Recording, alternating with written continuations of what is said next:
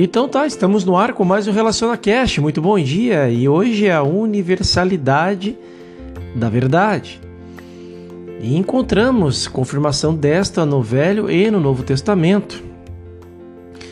Então já podemos dizer que, abre aspas, tu o conservarás em paz aquele cuja mente está firme em ti. Reconhece-o em todos os caminhos e ele aplanará a tua senda. Por toda a Bíblia encontramos é, enfatizada a necessidade de reconhecer Deus como a realidade de nosso ser. Quando nos voltamos para o Mestre, encontramos dizendo: Eu nada posso fazer de mim mesmo, minha doutrina não é minha, mas daquele que me enviou. O Pai que habita em mim é o que realiza as obras. Paulo diz: Tudo nosso, tudo posso naquele que me conforta. Eu vivo, mas já não sou eu, é Cristo que vive em mim. É como no início do Salmo 91, ao que está sob a proteção do Altíssimo, então as outras coisas, as coisas más, não o atingirão, e todas as coisas boas, sim. Devemos querer que a verdade na qual estamos habitando e que estamos permitindo que habite em nós se torne a fortaleza, se torne a rocha. Não precisamos de um revestimento de aço para as nossas Bíblias. Não precisamos de armadura, não precisamos de dinheiro no banco, não precisamos de uma herança de títulos e ações. Não quero dizer que não devemos ser ricos, quero dizer que não precisamos sê-los chegamos a um grau de consciência no qual percebemos que esta verdade se torna realmente nosso abrigo e proteção. Se torna a nossa fortaleza, se torna o nosso revestimento de aço, se torna a nossa conta no banco, a nossa fonte de suprimento e o nosso próprio alimento. No Deuteronômio encontramos o primeiro mandamento: amarás o Senhor teu Deus com todo o coração, com toda a alma, com todas as forças. Com todo o coração, ame o Senhor e não tenha outros deuses antes dele. Com todo o coração, ame o Senhor e não tenha outros deuses antes dele.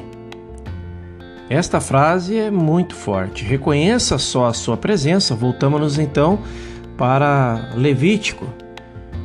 E lemos: Amarás o teu próximo como a ti mesmo. Aqui temos dois mandamentos do Velho Testamento que se tornaram a verdadeira base do cristianismo. Porque quando perguntaram a Jesus sobre os mandamentos, ele respondeu com o primeiro mandamento e acrescentou-lhe o segundo: amarás o teu próximo como a ti mesmo. E ele transformou essas duas leis hebraicas na base do ensinamento cristão. Porque é necessário e importante para nós, antes de mais nada, conhecer estes dois mandamentos e depois saber que eles são ensina ensinamentos do Velho, como também do Novo Testamento. Este é o questionamento. Há uma razão muito importante para isso. É importante conhecer os mandamentos independentemente de onde vieram, porque explicam o princípio de todo o nosso trabalho, que é a totalidade de Deus e a universalidade daquela verdade. Em outras palavras, tudo o que é verdade em Deus é verdade no ser individual. Este ser individual é todo judeu e todo gentil, é todo protestante e todo católico. É a verdade de todo hindu e de todo muçulmano. É toda a pessoa no universo, seja branca, preta ou amarela. Se não aceitarmos a universalidade dessa verdade, deveremos incorrer no mesmo erro que causou todas as guerras da história e que continuará a causar as guerras, as divergências e as doenças futuras. Este erro está na crença de que somos algo separado à parte de Deus, ou se não somos alguém, ou é. No livro Interpretação Espiritual das Escrituras, você chegará ao lugar onde repetir o princípio áureo do Evangelho, do Sermão da Montanha, que é enunciado. Abre aspas, tudo o que desejais que os homens vos façam, fazei vós a eles. Mostrei nesse livro, a partir dos registros que realmente existem, que esse código de conduta não teve seu início na era cristã, nem mesmo na era judaica.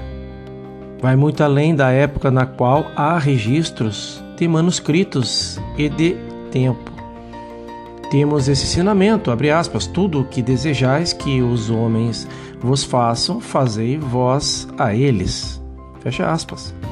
Na escritura hebraica e na escritura oriental, vemos-lo repetir-se na literatura grega e nos escritos romanos. Desde o início, a filosofia repetiu o ensinamento: tudo o que desejais que os homens vos façam, fazei vós a eles. Temos então que aceitá-lo exclusivamente como um ensinamento cristão ou como um ensinamento revelado por Deus aos homens através dos tempos. Através dos tempos. Então, nunca devemos ampliar a estreiteza da religião ortodoxa até que chegarmos ao ponto de aceitarmos Deus como manifestação do seu próprio ser, revelando a verdade sobre todos e para todos os homens em toda a Escritura. É impossível para nós, como metafísicos, receber um telefonema ou um, uma mensagem pedindo ajuda se sermos capazes de dar a essa ajuda é, instantânea e espiritualmente. Se pararmos por um segundo para pensar e o, se o chamado vem de um católico, de um protestante, de um judeu ou de um hindu, se vem de um alemão, de um japonês, de um russo ou de quem quer que seja, o inimigo naquele momento. A menos que o nosso pensamento responda imediatamente ao fato de que Deus é a única vida, que Deus é tudo que existe no ser individual, e a menos que em nosso coração e alma acreditemos realmente nisso. Não podemos curar espiritualmente. Podemos fazer alguma cura mental, com um pouco de esforço mental, mas nunca curaremos espiritualmente. Até que todo pedido por ajuda nos traga um sentimento de amor. Este sentimento de amor não se manifestará com o amor por uma pessoa. No decorrer dos acontecimentos, nós nunca conheceremos um décimo daquele que nos pedem ajuda. Nunca encontraremos um décimo das pessoas que nos pedem ajuda, uma vez que se atingimos essa consciência espiritual de ser, os pedidos virão de todas as partes do mundo. Virão através de cartas, mensagens, telefonemas, não saberemos se o pedido é de um metafísico, se é de um católico ou de um protestante, ou se é de um prisioneiro em algum calabouço. E é melhor assim, desde que nossa resposta imediata seja: abre aspas, este é o verdadeiro Cristo de Deus aparecendo-me como um pedido individual de ajuda, como uma pessoa individual, como uma solicitação individual tudo que jamais pode ser aceito em minha consciência é Deus. Deus é o Cristo de Deus que é Deus manifesto como indivíduo, que é que quer essa manifestação se apresente como pessoa, lugar ou coisa. Até que possamos estar neste chão e nesta montanha, certamente não seremos capazes de interpretar. Abre aspas o lugar onde estás é chão sagrado, fecha aspas. Porque o lugar onde estou é, são, é chão sagrado? Esse é o questionamento. Porque eu estou lá e é isso que torna sagrado. Poderíamos nós, através de um esforço de imaginação, primeiro parar para perguntar quem está lá ou qual é o seu nome, a sua raça, a sua religião, ou a sua crença? Este é outro questionamento. Não. Nesta grande revelação de Deus, Deus se manifestando como você e eu, individuais. Isso destrói em nossa consciência toda ênfase sobre religião, raça ou fanatismo. Lembremos-nos disso como seres humanos. Você e eu não somos mais Israel do que as pessoas que estavam na Galileia. Só aqueles que em algum ponto chegaram à consciência espiritual, à percepção espiritual, é que são Israel. Quando falamos de é, Melquisedeque, sem mãe, sem pai, falamos de você e de mim. Ao chegarmos ao reconhecimento de nossa verdade, nossa verdadeira identidade como os filhos de Deus ou como manifestação de Deus, nenhum mortal poderia ser Melquisedeque, nenhum ser humano poderia ser ele, mas só aquele que é maior do que Abraão, só aquele que é maior do que do, é, do que todo ou qualquer estágio da humanidade. Em outras palavras, o Espírito Santo puro. E nós somos é, Melquisedeque quando reconhecemos que nunca nascemos e nunca é, morremos que somos o verdadeiro eu, a realidade, a essência do ser de Deus e que Deus é a essência e a realidade do nosso ser. Isto é Melquisedeque. Isto é Cristo.